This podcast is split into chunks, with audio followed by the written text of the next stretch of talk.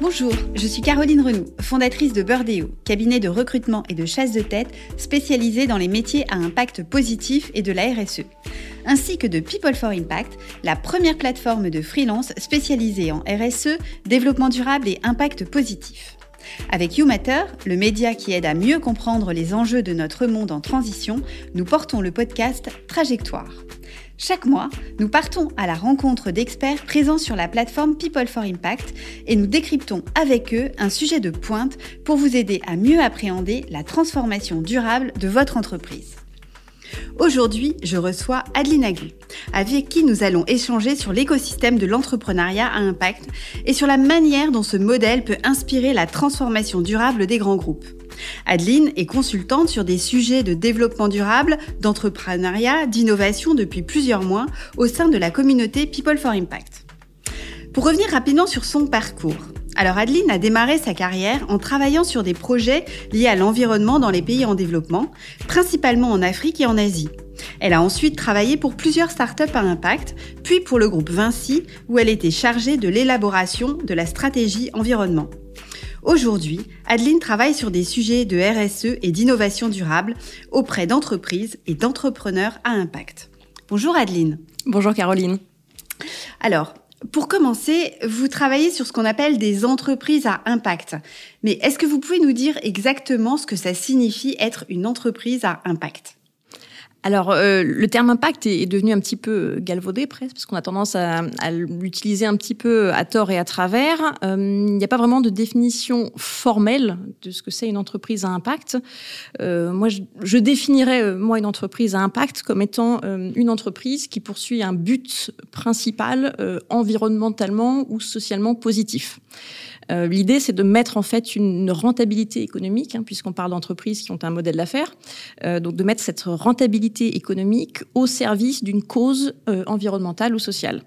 Euh, alors ça peut être dans, dans plein de, de domaines hein, très différents, les énergies renouvelables, la lutte contre le gaspillage alimentaire, par exemple, ou encore l'insertion professionnelle. Il y a une quantité de domaines qui peuvent, qui peuvent s'appliquer. Donc si je comprends bien, il n'y a pas euh, spécifiquement de label entreprise euh, à impact.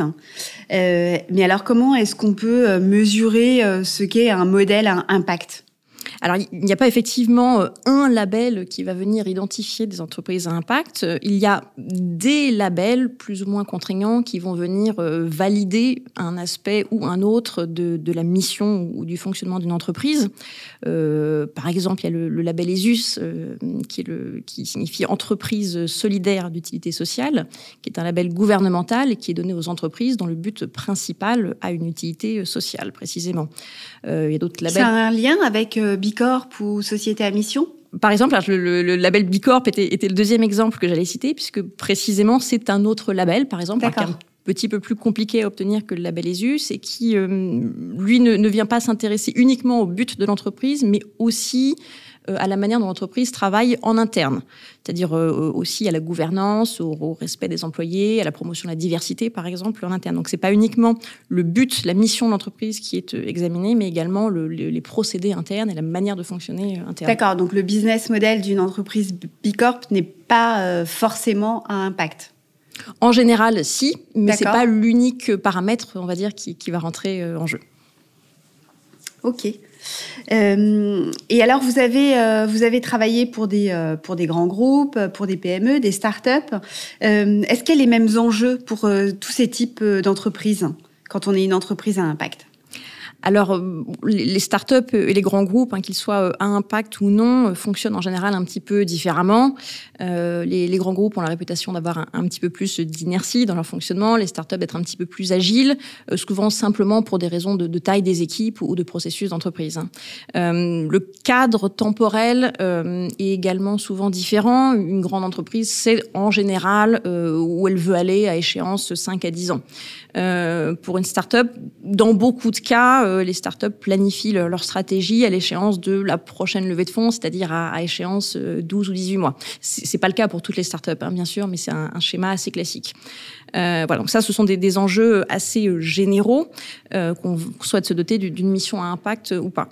Euh, dans le cas particulier des entreprises qui souhaitent se doter d'une mission à impact, euh, bah, les grandes entreprises se heurtent à un obstacle évident qui est que si elles n'ont pas déjà cette mission à impact, si elles n'ont pas déjà cette, cette mission environnementale ou sociale positive inscrite dans leur modèle économique, et ben dans ce cas, c'est un véritable projet de transformation d'entreprise qu'elles doivent mener. Euh, il faut voir si le, le modèle d'affaires euh, est cohérent avec euh, un but environnemental ou social. Euh, il faut éventuellement le, le, travailler dessus, le, modifier, pourquoi pas.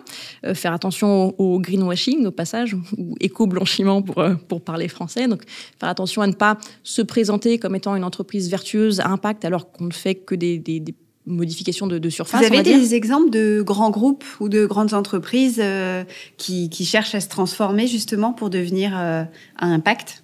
Oui, bien sûr, bah c'est le c'est le cas. Euh, on l'a vu beaucoup ces derniers temps avec le, les entreprises qui se sont dotées de, de raisons d'être, qui sont devenues des entreprises à mission. Alors peut-être euh, la raison d'être, vous pouvez nous expliquer en, en deux trois phrases euh, ce que c'est? Alors la raison d'être, c'est euh, en quelque sorte la, mission euh, que se donne une entreprise, et c'est une mission qui va être, euh, si je ne fais pas d'erreur, inscrite dans les statuts et dont elle devra rendre compte auprès de ses, de ses parties prenantes. Euh, alors il y a plein d'entreprises, euh, y compris des, grands comptes, qui se sont dotés d'une raison d'être récemment. Euh, je pense en particulier à La Poste, à Decathlon, à Veolia par exemple. Donc ces entreprises ont inscrit dans leur statut cette mission en général positive à laquelle ils souhaitent contribuer. D'accord, merci. Euh, alors on parle de grands groupes, on parle de, start-up. Est-ce qu'il y a, euh, est-ce qu'il y a des relations aujourd'hui entre ces grandes entités euh, au niveau de tout ce qui est entreprise à impact? Parce qu'on sait que ça se fait beaucoup dans le domaine de l'innovation, notamment digitale, mais dans, notre domaine de l'impact, qu'est-ce qui se, passe? Alors, bien sûr, euh, dans l'univers des entreprises à impact, d'ailleurs, comme pour les autres entreprises, on va souvent aller vers les incubateurs quand on est un, grand compte et qu'on souhaite euh, rencontrer des startups qui travaillent sur des, sujets en, synergie avec nos activités. Donc, les incubateurs de startups sont habituellement des bons points de rencontre entre, entre ces deux mondes. alors, parmi les missions des incubateurs hein, qui, accompagnent les startups à leur démarrage et qui leur fournissent un certain nombre de services, on trouve d'ailleurs souvent le fait de mettre en relation euh, les startups avec des grands comptes. Euh, ce qui intéresse en général souvent les, petites entreprises, les startups, parce que euh, pour une jeune entreprise, faire affaire avec un grand compte, un grand groupe, c'est souvent un gage de légitimité pour les services qu'on propose. Euh, donc les incubateurs de start-up euh, ont ce rôle-là. Euh, certaines grandes entreprises font même le choix de monter leur propre incubateur de start-up en interne. Et ces incubateurs internes peuvent accueillir aussi bien des start-up externes dont les activités sont en, synergie avec les activités du, groupe, ou des start-up internes qui peuvent émaner, des collaborateurs de l'entreprise via des programmes d'intrapreneuriat par exemple. Très intéressant. Et est-ce que vous auriez un exemple concret d'une collaboration, d'une synergie entre euh, un grand groupe avec euh, des startups euh, qui auraient eu vocation à améliorer l'impact de cette grande entreprise? Chez, chez Vinci, par exemple, comme dans beaucoup d'autres grands groupes du bâtiment, euh, il y a des collaborations qui, se mettent en place avec euh, des startups de l'économie circulaire, notamment, par exemple, sur la, question de, de, des chantiers, sur des questions de, par exemple, de, gestion des déchets de chantier, de, recyclage, de, réutilisation de matériaux de chantier, par exemple. C'est un sujet. Euh, dans un domaine totalement différent, j'ai travaillé pour une startup qui s'appelle Roger Voice, qui fait de l'accessibilité euh, téléphonique euh, pour les sourds et malentendants. Et euh, bah, les grands groupes ont aujourd'hui obligation de rendre leur service après-vente accessible pour les sourds et malentendants. Et donc, cette start-up, Roger Voice, vient proposer une solution plugin très rapide à mettre en place qui leur permet de rendre justement leur service téléphonique accessible pour les sourds et malentendants. Ça, ce sont deux exemples parmi beaucoup d'autres. D'accord. Alors, euh, l'intrapreneuriat, peut-être, est-ce que vous pouvez euh, nous en dire euh, davantage euh, comment, comment ça fonctionne, comment, comment on, on, peut détecter ces intrapreneurs dans les entreprises? Eh ben, l'intrapreneuriat, euh, les programmes d'intrapreneuriat qui sont assez répandus maintenant, ce sont des programmes qui visent à faire euh, émerger en interne, au sein euh, des grandes entreprises, des projets de start-up, des idées de start-up portées par les collaborateurs de l'entreprise. donc ces collaborateurs vont être en général accompagnés, un peu comme dans un incubateur, pour développer, tester leurs idées, jusqu'à éventuellement en faire des business units ou des filiales de l'entreprise à part entière. D'accord, donc en fait, il y a, deux possibilités. Il y a l'intrapreneuriat ou euh, l'entrepreneuriat, donc euh, identifier des, des, des startups euh, à l'externe. Et là, est-ce que pour que ça fonctionne en termes de, en termes de culture, est-ce que il y a des choses spécifiques auxquelles il faut faire attention? Oui, bien sûr. Euh, on l'a déjà un petit peu dit, mais le, entre les grands groupes et, et les startups, c'est euh, c'est pas deux mondes séparés, mais c'est des, des, différences culturelles quand même assez marquées, des différences de, dans la culture de travail, dans la culture d'entreprise qui sont parfois assez marquées. Et euh, c'est important dans ces cas-là de bien prendre le temps d'acculturer un petit peu euh, le, un monde à l'autre, on va dire, et, euh, et, typiquement d'acculturer les managers des, des, grandes entreprises qui n'ont pas forcément connu cette culture un peu entrepreneuriale, un petit peu de, voilà, de, prise de risque, de, développement de projet. Donc c'est important de, bien les, acculturer en fait à cette, à cette manière de, fonctionner. Euh, ça peut être à travers des formations, à travers des immersions euh, dans l'écosystème startup par exemple, à travers des, des learning expeditions où on va leur faire un petit peu toucher du doigt ce que ça veut dire euh, être entrepreneur. Alors une learning expedition, est-ce que vous pouvez nous expliquer ce que c'est? Et, euh, et ben c'est une, expédition voilà où on va euh, faire découvrir euh, à des gens qui ont besoin de, se faire former ou acculturer un petit peu ce que c'est qu'une une start-up par exemple. Donc on va aller ça peut être 24 heures dans la vie d'un entrepreneur par exemple ou simplement aller rencontrer des équipes de start-up qui vont parler un petit peu de ce qu'elles vivent, de des projets qu'elles développent évidemment, éventuellement de, des obstacles qu'elles peuvent rencontrer voilà pour que tout ça devienne plus plus, concret en fait pour les, gens qui ne connaissent pas bien cet écosystème, ce domaine, et pour qu'ils puissent un peu plus se mettre dans la peau des entrepreneurs qu'ils auront à côtoyer euh, à un moment ou à un autre. D'accord. Euh, vous, quelle est, euh, quelle est votre perception aujourd'hui de l'impact? Puisque moi, j'ai l'impression que c'est un mot qu'on entend euh, énormément. Euh, c'est vrai. C'est quoi? C'est parce que c'est bouillonnant, il y a plein de choses qui se passent. Euh, ça, Est-ce que ça va retomber? Enfin, Donnez-moi un peu votre perception. Ma perception, c'est que alors, le terme impact en lui-même va peut-être retomber un moment, mais là n'est pas vraiment la question, c'est la sémantique. Euh, si on parle du fond, c'est-à-dire de, on va dire des, missions euh, environnementales et sociales dont se dotent les, organisations, les entreprises, je ne pense pas que ça va retomber, euh, principalement parce qu'on est aujourd'hui face à des, enjeux écologiques, environnementaux, sociaux également, qui montent, hein, qui sont très pressants euh, pour nous, et euh, il faut trouver des solutions rapidement. Alors, on pense évidemment, par exemple, à la question du changement climatique. Hein. Le, rapport du GIEC qui est sorti cet été nous rappelle qu'on a euh, bah, très peu de temps pour agir.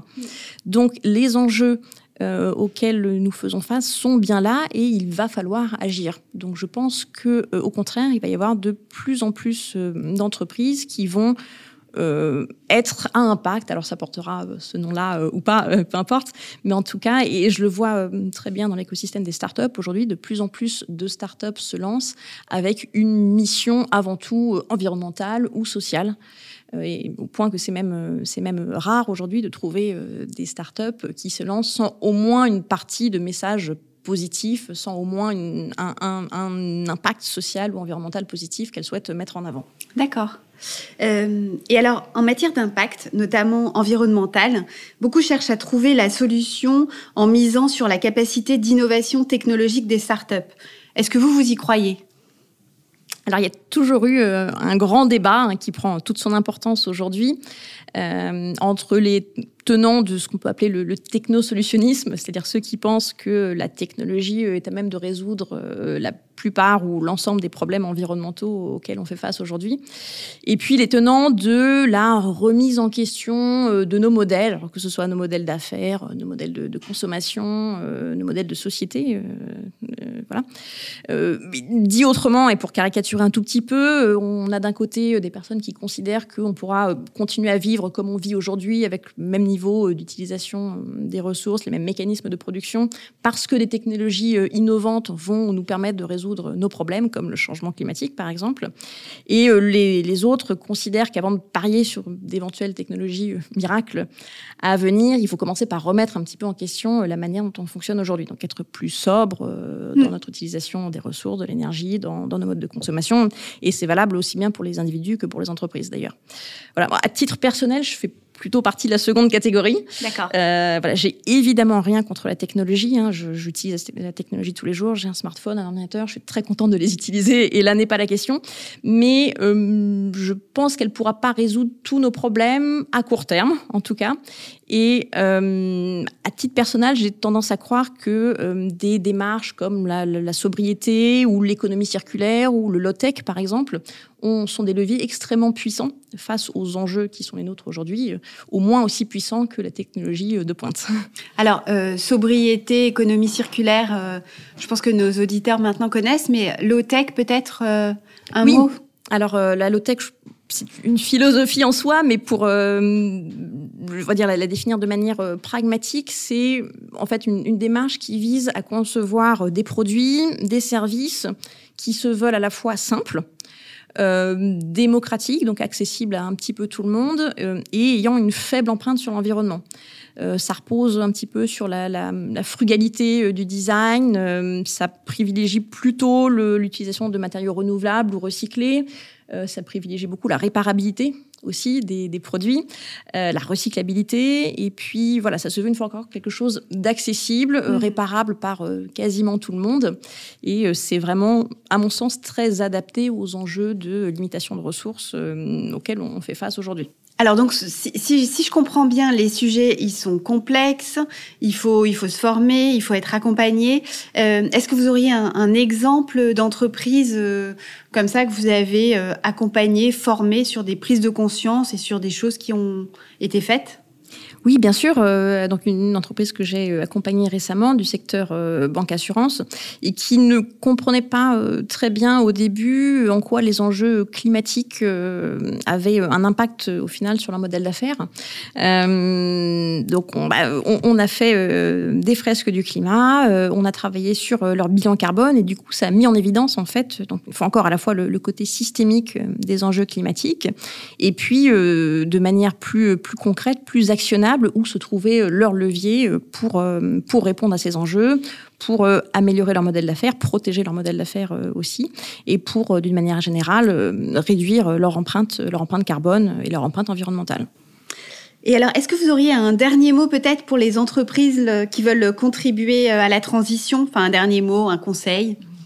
Euh, oui, alors des conseils classiques, mais que je, considère euh, toujours comme importants. Euh, je pense que le, premier conseil, c'est vraiment de se former sur ces sujets, euh, parce qu'on oublie parfois que les questions liées à la transition euh, écologique ou sociale sont des sujets qui sont très complexes, qui sont euh, systémiques, qui mêlent des problématiques très diverses, et du coup, pas hésiter, faut pas hésiter, pardon, qu'on soit manager ou simple collaborateur, à se former, à se faire accompagner sur le sujet. Euh, et également, quand on, quand on est manager, euh, s'assurer qu'on réussit à embarquer un peu tout le monde, à embarquer ses collaborateurs, à embarquer euh, toute la chaîne de valeur dans la démarche de transition, sinon c'est moins efficace. Euh, moi, sur, des sujets euh, climat, puisqu'on en reparle, moi, à titre personnel, je suis euh, animatrice de la fresque du climat et je trouve que c'est un formidable outil de sensibilisation et de formation à la compréhension des enjeux climatiques. Mais voilà, il y a plein d'autres possibilités, plein d'autres formats, plein d'autres manières de, se former, de se sensibiliser. Donc le, le, choix, le choix est large. Voilà. Et puis, on a déjà parlé, mais peut-être dernier conseil, c'est ne pas hésiter à remettre un petit peu en question la manière dont on fait les choses euh, la manière dont on crée de la valeur, la manière dont on la partage. Et il euh, faut garder à l'esprit que c'est tout à fait normal de se transformer en fait quand on est une entreprise, et que c'est d'ailleurs un, plutôt une marque d'agilité d'être capable de se remettre en question et d'évoluer. Très bien. Bah, écoutez, merci Adeline, c'était vraiment euh, passionnant. Merci Caroline. Merci pour votre écoute. J'espère que l'épisode vous a plu et je suis heureuse d'avoir passé ce temps avec vous. Si vous cherchez la retranscription de ce podcast et tous les liens de référence, vous pouvez le retrouver sur le site de People for Impact, P-E-O-P-L-E 4-I-M-P-A-C-T, et de YouMatter, Y-O-U-M-A-T-E-R. Dernière petite chose. Cet épisode vous a plu? N'hésitez pas à le partager sur vos réseaux sociaux ainsi qu'à vos proches. Faisons grandir la communauté d'acteurs engagés ensemble. Vous pouvez aussi le noter sur votre plateforme d'écoute préférée, ainsi que retrouver l'intégralité des épisodes sur youmatter.world, ainsi que sur peopleforimpact.com. Un grand merci de m'avoir écouté jusqu'ici et retrouvons-nous très bientôt pour le prochain épisode.